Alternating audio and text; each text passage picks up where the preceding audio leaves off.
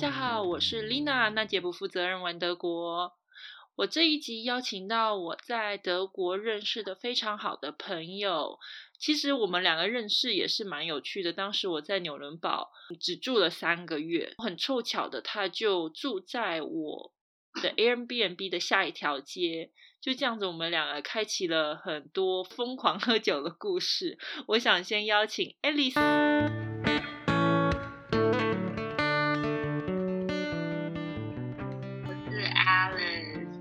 为你要用你的中文名字嘞，我怕我怕你要黑人问号，因为现在其实疫情的关系，有很多德国公司是有缩短工时，就像我就是百分之百没有工，但你们都一直都还有在上班，也是蛮幸运的，但是也没有很顺利，就对了，都还是有一点困难，所以我现在也是缩短工时，但是。很幸运是我们都在德国啦，措施还蛮好的。政府的补助啊，或者是政府对于劳工的一些帮忙，望眼全世界还是算蛮好的，都还是有一些金钱上的支持。还有现在购物也有减税嘛，减了一些税，所以不管对公司还是劳工都蛮有帮助。德国人没有那么的 welcome，但是其实在整个。居住环境、生活品质上算好的，这样子也算是很幸运。在这一次的疫情期间，除了台湾现在做的很好之外，德国还是算比较好一点点啊，只能这样子讲，不能讲的太。这样说，就是他们还蛮引以为傲，就是他们现在目前达到的防疫成绩，嗯，大家是有目共睹，他们自己也蛮骄傲的。说台湾有时候会有很多新闻说德国很夸张，但其实不是所有德国人都是这样子，他。其实就是少数少部分的德国人，但是在台湾的新闻可能就会用很夸大的词语来写这边的疫情有多严重，导致家人就会说：“那你现在在那里还一切还好吗？”我说：“这一切很正常啊。”说：“可是我看到新闻，呃，就新闻嘛，台湾新闻看看就好了。”我们很安全，对，目前很安全。我们刚好就是要讲到在这边德国的生活嘛，你可以先介绍一下。你当时是因为什么原因而来到德国工作吗？从学生时代，我当过交换学生，就蛮多次的。但最后一次的交换是实习交换，所以其实我中间从最一开始去了美国、荷兰、瑞典，最后到德国，最后的这一次是实习。我是在一个德国的船。也不是传统，但就是是土生土长 德国的公司实习。这个实习也是让我就是顺利，后来得到这个工作机会。所以我现在在工作的公司就是我当初实习的这个公司。必须要说，很多人就是问我说啊，你在德国工作啊，你一定在这边念书什么的，你才会有机会到这边来工作。我说不是啊，我就是实习然后拿到，其实是都蛮惊讶，因为毕竟。我其实德文到现在还是没有超级厉害，但我听得懂很多。但是我最一开始来的时候，我是一句，真的是一句德文都不会说，所以他们就蛮惊讶，为什么我可以在德国的公司工作的。嗯哼，可是说到你之前交换学生，你说去了美国、荷兰跟瑞典这三个国家，其实是用英文就可以沟通的国家，可能会比德国还顺利，对不对？但你为什么？会最后选择在德国啊？第一个，我老实说，是我真的非常去想去美国，但是美国的工作机会，说实在，是真的不太容易，压力也会跟亚洲一样大，所以我那时候想想想说，嗯，反正我有。接待家庭在那边，反正随时可以回去玩就好。荷兰跟瑞典，荷兰我也蛮喜欢荷兰，但是他们，我觉得他们的荷兰人的个性跟我不太 合，他们有一点点 Go Dutch，真的是有有的有的家庭是真的蛮 Go Dutch，会让我有一点觉得哦，好 shock，就跟我跟我的那个习惯不太一样。然后瑞典就是因为太冷，就是我每次我那时候去的时候三点就天黑，早上大概十点，反正很晚才天亮这样，就觉得很有压迫感。虽然他们的帅哥是真的很多，可是可是就是这天黑太快太冷，我真的受不了。尤其我喜欢晒太阳什么的，我就觉得这我没有办法在这里过一辈子。瑞典、荷兰，对我觉得如果是从台湾出发到美国，可能已经觉得冬天下雪很冷，再往荷兰跟瑞典去，真是有点真的是手指头出去大概三不到十秒，我跟你说，真的手指头没有没有感觉，你会觉得哇，不要截肢了。大家就可以去瑞典，就是看看帅哥旅游就好，不要去那里生活。帅哥很多，大家做笔记，做笔记也没关系，也可以去那边，可以做笔记。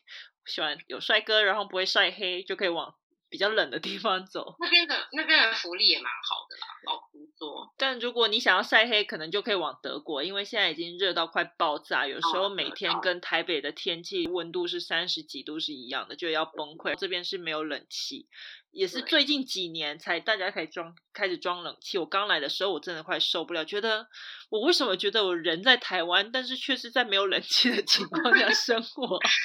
第一年的我第一年来，你来的时候还好。我第一年来的时候就是还蛮凉的。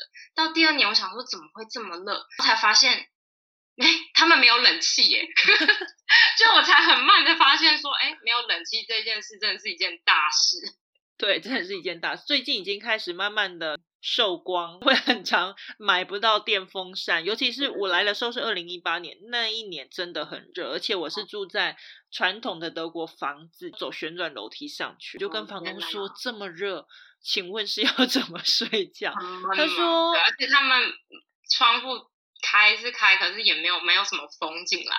他会说，哦，我们德国的房子设计的那个墙是很厚的，所以他说，像他们就是晚上开窗睡。早上起来的时候就把窗关闭关起来，这样子那个冷空气就会在房间内。但我试过，我真的要无法呼吸了。为什么要骗我？但是我必须要说，我记得我跟德国人聊过天，他们说是真的以前没有这么热，天气变化的关系。对，所以他们也是吓，他们自己去年真的吓到，所以今年我看很多家里几乎都有电风扇了，所以我很反应蛮快的嘛。呃，你刚才之前说到去了不同的国家嘛，就像每个国家都有不同的文化、民族的个性。你说你会比较喜欢德国，是哪一个部分你觉得比较喜欢？那哪一个部分你觉得还是到现在来了那么多年，你还是一样觉得？是你无法适应的地方。我必须要说，他们是真的闷骚的可以。可是当就是最后让我觉得我真的蛮喜欢这个国家的人民，是因为他们一开始是真真的不好打入他们的圈子。他们不像台湾人那么热情。今天来个新朋友就说：“哎哎，赶快一起带来，没关系，一起认识。”这样德国人一开始他会邀请你。可是他不会一直每一次的聚会他都邀请你，所以你必须要第一次你展现很热情，然后后面的话你就要积极的去勾搭他们。就说你们周这周末有没有什么活动？我很多朋友是来自于就是公司。我必须要说，他们在公司，我的公司是行销公司，所以其实大家是跟我的年龄层蛮接近，就差不多二十五到三十五岁、四十岁左右，所以大家是蛮好接近的。你一开始看他们，好像觉得，哎，好像很友善啊，可是其实你知道有一个距离在。举一个例子好了，我一开始来这边算是实习交换嘛，所以其实我是有待接待家庭，我那时候待。三个月，我有四个接待家庭，我的接待家庭都是德国人。一开始，我记得我第一个，我轰爸就跟我讲说，他是来自于雷根斯堡，所以其实也是蛮蛮大的城市。然后他说，其实他觉得当初为了我轰妈搬到纽伦堡。他就说：“我觉得我来这边，我以为我讲德文很好交朋友，结果你知道吗？你花了我大概五到八年的时间，我才真的有自己属于真正的朋友。”我听到他这样讲说：“你讲德文，你花五到八年 你才找到你真心的朋友。然后我想说，我轰爸也不是多害羞的人，他是真的是很 outgoing 的那一种。然后我想说，你讲的这种。是要怎样生死相交？是不是就是？就是如果要为你出生入死的这种朋友，不是？他就他跟我讲说，不是不是，你要打入他们的圈圈是真的很难。但是德国人，你只要一认定你，你不管有难，他都拔刀相助的那一种，他不会弃你而去。所以我觉得我很欣赏德国，是他们一开始难融入，可是，一旦你交了，你就不会觉得你会 lose 掉这个朋友。所以我后来选择德，这也算是我后来选择德国蛮大的一个原因。你知道台湾人个性就是，我今天见过你一次。我要用什么形容词？我就说就是我朋友啊，我认我上次跟他吃过饭，你就会用朋友这两个 字。但这边的人不会用朋友这两个字来描述一个吃过十次饭的人，他就会说那就是一个人，我跟他吃过十十次饭。我会说那不是朋友？No No No，那不是朋友。想说那你为什么要跟他吃十次的饭呢？你就会很难理解台湾人在这边有。台湾人在德国同学会嘛，那大家也都是在上面尽量的帮助，嗯，出国或者是觉得在异乡的一些同胞们。那其实对于德国人来说，或者说外国人来说，觉得为什么你们华人或者是台湾人总是有自己的圈圈，或者是你怎么可以这么快的去认识人？其实你会得到很多帮助。那我觉得为什么不？我还一样可以在这边认识其他人，但是当然我自己的家乡的人，我觉得也是一种。一种情感在吧，但是在德国这边不会有这种所谓的民族情感，就像他们到了台湾，他就说我不知道哎，我干嘛要来台湾认识我的德国人，我但是要来这里认识其他国家的人，我觉得是文化上面真的很不一样。没错，就是这样。所以你有有的，我觉得这也是有的时候你会受挫的原因，是因为你可能觉得见过几次面，你们认识了，有的时候需要一点小帮忙。你会觉得，哎，应该没关系吧，应该认识的。可是他们会觉得，嗯，没有啊，我跟你很熟吗？的那种感觉。但也不是每个人都这样啊。就例如说，我在纽伦堡认识的朋友，我还是觉得很感谢。我这个人就是比较逼迫别人跟我认识啊。Lina 比较会把大家集中在一起。没有啦，我觉得纽伦堡它不是第一大城，也不是说所谓的很国际化的城市，它是一个小城。但是这边的人，我个人觉得比较友善，而且呃也有很多的学生，因为旁边有一个学生城，加上呃也有 Adidas 或者是 Puma 在这边的厂，其实有很多的外国的设计师什么，或者是美军的人，所以他们也都不会讲的。我觉得英语系国家人还是算比较多，比较好容易去。认识一些朋友啦，我觉得有时候认识人也算是幸运，毕竟我还是有遇过其他的人，但是我就觉得不合适，我也就不需要再跟他们联络啊。像我就觉得你很合适，我就会一直觉得太荣幸了，深感荣幸，让我们很高腿。在德国这边的话，你已经从实习，然后很幸运的留下来。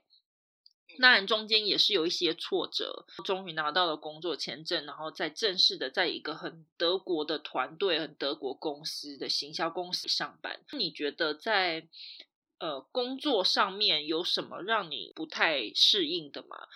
有非常大的不一样，因为我其实进来一开始进来这个公司，就是我是负责亚洲业务，所以我接洽的几乎都是亚洲人。中国、香港、马来西亚、台湾、新加坡这些都是接触亚洲这边的人，等于是我有点介于像是他们那边跟我们公司的桥梁这样。所以亚洲人在跟我讲一些事情，或者是在请我处理一些急事啊，或者是事情的时候，我传达给公司的时候，他们就会觉得哦，不能这样做，不行，一定要按照步骤来，没有这种很急的。所以其实那时候。我真的在，我真的必须要说，我在第一年，我真的是在工作上很受挫。不要说我那种受挫是会想要让你逼着你回台湾那种，可是你会有一种觉得你本来可以在台湾很好，或者也不是说你可以在台湾，你觉得你很有自信，或者是你以前到现在你建立好的自信，都在那个时候你会突然的全部被打击。因为德国人会告诉你说，我们不是这样做事的，你不能这样做。然后像我真的非常最一开始最记得的，我老板就是跟我讲一句话，他说我们要求的是品质，不是速度。他说今天我们不是生产，没错，我们是做服务的。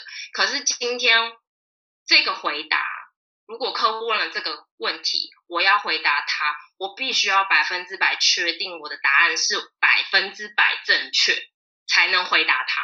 所以他就说没有那种模棱两可，说大概是这样子，然后我可能后面再跟你来一个回答或什么。他说没有这样子，就是你要回答就是百分之百确定，不可以就是今天说一明天说二。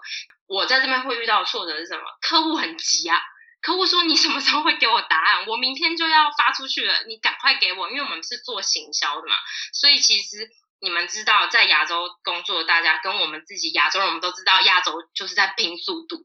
你越快，你你的 marketing 就可以走得越前面，或者是你就可以做更多的 campaign 出来。所以我在这边，我就会变成一个这边也不是人，这边也不对，那我要怎么达成平衡？对，我觉得这边没有所谓的情这一块。我有时候就会觉得啊，好啦，有时候可能客户塞难一下，或者是说，哎，可以拜拜托你帮帮忙，可能真的可以协助。但是这边没有，没有这回事，就是我规定是什么，就是这个规定。你不要再跟我讲一些五四三。很抱歉，我 d a y l i n e 给你是什么就是什么。你今天如果你少给我什么东西，那他们也不会去真的通融。这也是我来这边。我觉得就就我自己在，因为是在现场是在服务业，我就觉得很好啊。但 是可能对于你的 marketing 就说一是一，说二是二，没有灾难，没有同情，没有什么打折，没有什么升等。抱歉，你买这个房价就是住这个房间。对啊，可是可是我觉得我们会受到冲击，是我们一直接受的文化都是台湾或者是亚洲这边的文化，客户最大，客户怎么样？我来的时候，我就会突然觉得啊。他们付你钱呢，这样跟他们说话吗？我的公司就是说可以啊，反正系统都是我们建的，我们这样做没有跳。而且我觉得他们有一点是真的，其实是非常的没有弹性。因为我也常我的工作是也是要跟我们的 software developer 接触，所以当我在跟这些城市设计师接触的时候，我有时候也会很挫折，因为其实我以前是学。资管的，所以我多少也懂一点城市设计。我们以前在城市设计的时候，你的城市越简化越好，你最好一句话就可以达到你所有的城市应该要有的功能。那这边不是，这边就是他要建一个系统，他就是要一个 gate 一个 gate 一个 gate，就是他不会让你有一些弹性可以跳过，就对。所以我其实那时候在跟这边的，不管是老板或者是同事或者是城市设计师在沟通的时候。我是受到真的非常大的挫折。Lina 在把这些 project 或这个 proposal 告诉我的时候，他问我说挫折在哪？其实我真的，一开始我真的想不起来，可能是因为我个性很大啦啦，或者是觉得哎，反正那过了就算，没什么。所以我真的最大的挫折是什么？我那时候真的讲不出来。但现在讲到工作，我就真的觉得哦。对耶，过去曾经发生这些事情，我也是从中学到了蛮多。应该说，反正公司就是这个规定，那你就也只能这样子啊。只是有时候会觉得，我觉得我可以做得更好，但是公司却不让我发挥。我现在换了一个职位，所以我的工作这个职位应该是要更 flexible 才对。嗯哼。可是其实真的在德国公司，你达到的 flexibility 是真的。很低，我自己看，我是觉得这也是造成他们的人民太安逸的原因，他们看不到外面的竞争力。老实说，我在这一块看，我是觉得让你的员工太 safe，或是让你的人民太安定。像我看到我很多同事或者是我朋友们，他们在处事上面，我就觉得你们怎么都不担心失业啊？然后换到我自己的时候，我就会觉得。哦，嗯，好像是真的不用担心失业，可能这样就会让你有一种挑战性吗？还是什么？就是你的能力 就消失了。对啊，就是想要往外拼啊，或想要往外更拓展更多的机会的那个感觉就不在，你知道吗？因为你知道，你不管再怎么做，其实公司不太会 fire 你。老实说，你只要不要出那种。大大康到补不了的那种，或者是 COVID nineteen 一年，可能就真的会被 fire 掉。对啦，就是有那个最近真的蛮惨的。但过了试用期，感觉大家都好像在安全网里面了。对，但是这边的试用期很长哎。我跟你说，我算幸运，我真的试用期只有两个月。但是其他正式的工作可能看薪资吧。如果你是拿蓝卡，就是工作这种比较特殊工作，都是六个月你才会转入正式。所以在这六个月，很多人可能是在五个月又十五天的时候跟你说：“哦，不好意思，我们不会继续用你哦，你可以自己 在想，自己在想办法。”这也是蛮。蛮 shock 的地方，嗯，我觉得今年这样子事故可能会比较多，对。但我以往是没有听过有人在试用期就阵亡的。我想很多人会很好奇，当时你是用什么机会可以到国外去当交换学生？我想也有很多人会希望能够有这个机会，这不是。每个人都可以得到。当然，我知道学校的话，有时候也是会看你的成绩啊，或者是你们学校有跟哪一个国家的哪一个学校去做配合，应该是这样子吧。对对对，我是最一开始的前几次，加上最后一次这个黄金机会，我都是透过辅仁社的交换学生出去，跟 NGSE 的交换计划这个实习交换计划，我只有一次就是去瑞典的时候，是透过大学交换出去。我觉得最终让我决定在德国的，其实是在瑞典的那一次交换，因为我其实其他的每一个交换计划都是有接待家庭，所以。弹性并没有那么大，我并没有那么多的机会可以去看更多不同的欧洲国家或是其他的文化。我是一直到去瑞典之后，我才有比较多的机会，我自己计划旅行，计划去各个不同的地方去比较。我是自己。到了那个地方去体会那边的人，我才知道哦，原来真的每个国家都有自己的风俗民情，然后不是我想的这么简单，是你真的自己去计划那些行程，跟你自己去接触我当地的人，才让我觉得，哎，我真的很喜欢德国。原因还有一个原因很重要，是我真的觉得德国很安全。必须老实讲，跟我所有其他欧洲旅行的任何地方，包括荷兰哦。我都觉得德国真的是最安全的地方。觉得一个女生就是在国外交换，或者是不管是交换工作、实习什么都好，旅游也好，我爸妈最重要、最再三警惕我一件事情就是安全至上，钱财什么都是身外之物，你只要安全就好。对我刚来的时候，毕竟原本是在亚洲嘛，我当时从大陆工作，然后搬过来德国，然后第一天踏上纽伦堡的时候，已经是晚上九点。走在那大街上，想说人呢？人都去哪了？我看着我的朋友，我说：“你确定自己安全吗？好黑哦。”他说：“不会，就是这么黑，没人你才觉得安全。”我说：“最好是 没人，我才觉得不安全。因为纽伦堡是巴伐利亚州嘛，很多超商八点就关，很多地方如果不是在市中心住宅区的话，就更没人。所以我刚到的时候，我真的觉得好好可怕。”对，可是真的是没有人，你才觉得安全。我也是住了三年，我才觉得。我现在晚上有时候真的半夜走路回家，我真的觉得，就只要旁边有人经过，我都很害怕。我反而喜欢就是完全空无一人，不要有脚步声，也不要有奇怪的声音，会让我。你是怕看到鬼吗？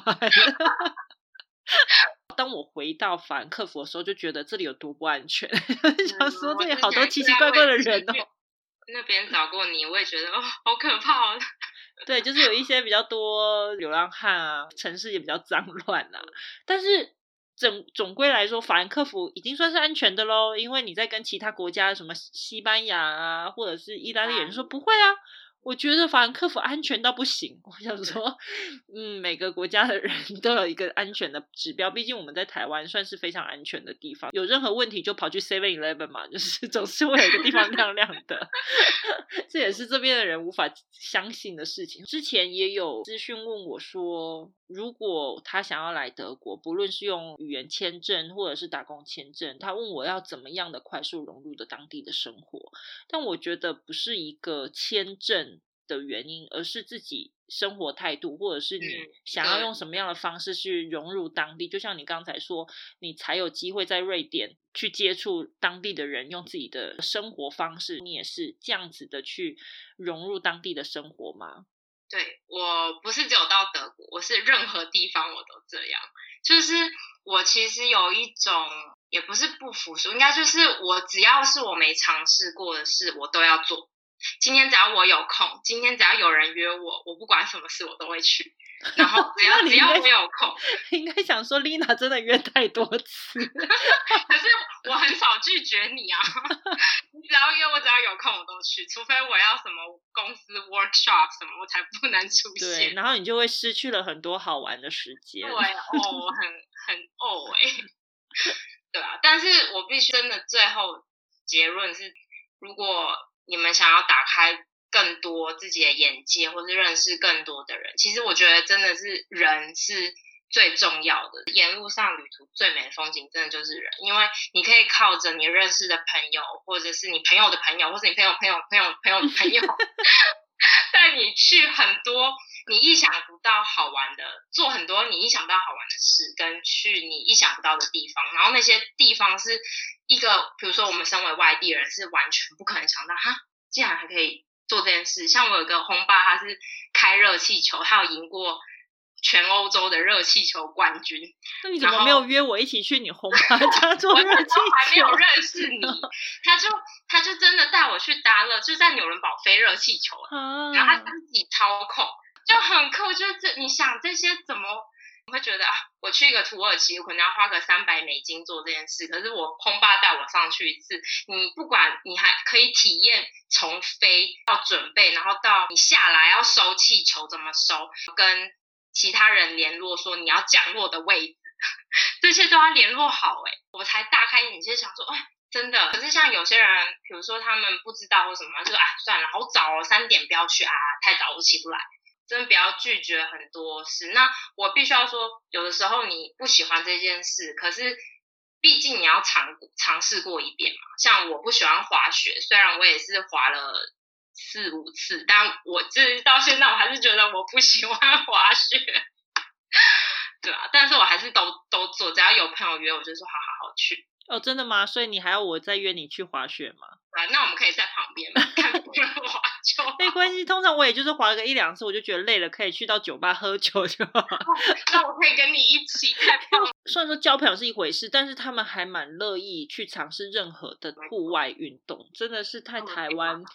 比较不一样的吧，我们两个其实算是都可以愿意晒很黑，晒很黑没有关系。但当然就会听到很多台湾人可能搬过来住，或者是她嫁了一个德国的老公，就会说：“哎呀，这不是我喜欢的，我也不会游泳啊，不喜欢晒太阳啊。”可能有时候就会比较失去比较多乐趣，可能他也不觉得乐趣吧，其 实我也不知道。我觉得真的是愿意尝试一些不同的事情，会让你的生活过得比较有趣，想法要比较。要怎么说？positive 一点，在国外生活会过得比较开心。正向思考，像我就是一个非常 正向、乐观、太乐观。我觉得有趣啦，就是这都是你人生中的一些经验跟故事。你的家人也很支持你嘛？其实你出国之后就一路在国外，就没有回台湾呢。你这个不孝女。我被困住了，不然怎么办？但是他们对啊，我爸妈还有我，其实最感谢的是我两个弟弟，因为我觉得今天如果不是他们在台湾的话，我觉得我对我父母的担心可能会加倍，那我可能就可能没有没没有办法这么安心的在国外工作。我觉得他们给我很大的精神上支持，因为我知道有一些人他们是家人。是会一直问说啊什么时候要回来啊？然后你要在那边一辈子，那我们怎么办？这样，那我的家人是没有给我这些压力，所以我觉得这是给你精神上的支持。我觉得这个非常非常非常重要。不管任何异乡游子，这都是非常重要。因为如果你少了在你台湾的靠山的支持的话，其实是我真的觉得我没有办法想象要怎么在异地撑下去。对，就大家听完这一段呢，就做笔记说，先把弟弟妹妹拖下水，就请他们好好在台湾待着，这样子就可以有一个 人，这样我就可以出去。现在家长我觉得，因为也越来越年轻化，也比较开明，因为因为世界其实整个思想观念或家庭观念也蛮多在改变的，有很多家人。也都很支持出国工作看世界。如果今天可以多在国外吸取一些经验，跟吸取一些他们的想法或者是知识的话，最后带回台湾应该也是蛮有帮助的。我觉得没错，没错。好，今天真的很感谢你的分享，也希望你在工作上面可以越来越顺遂，公司也可以度过这一段的这个疫情，这样子。嗯，真的，大家真的是蛮辛苦。谢谢你，那我们再联络，拜拜。拜拜。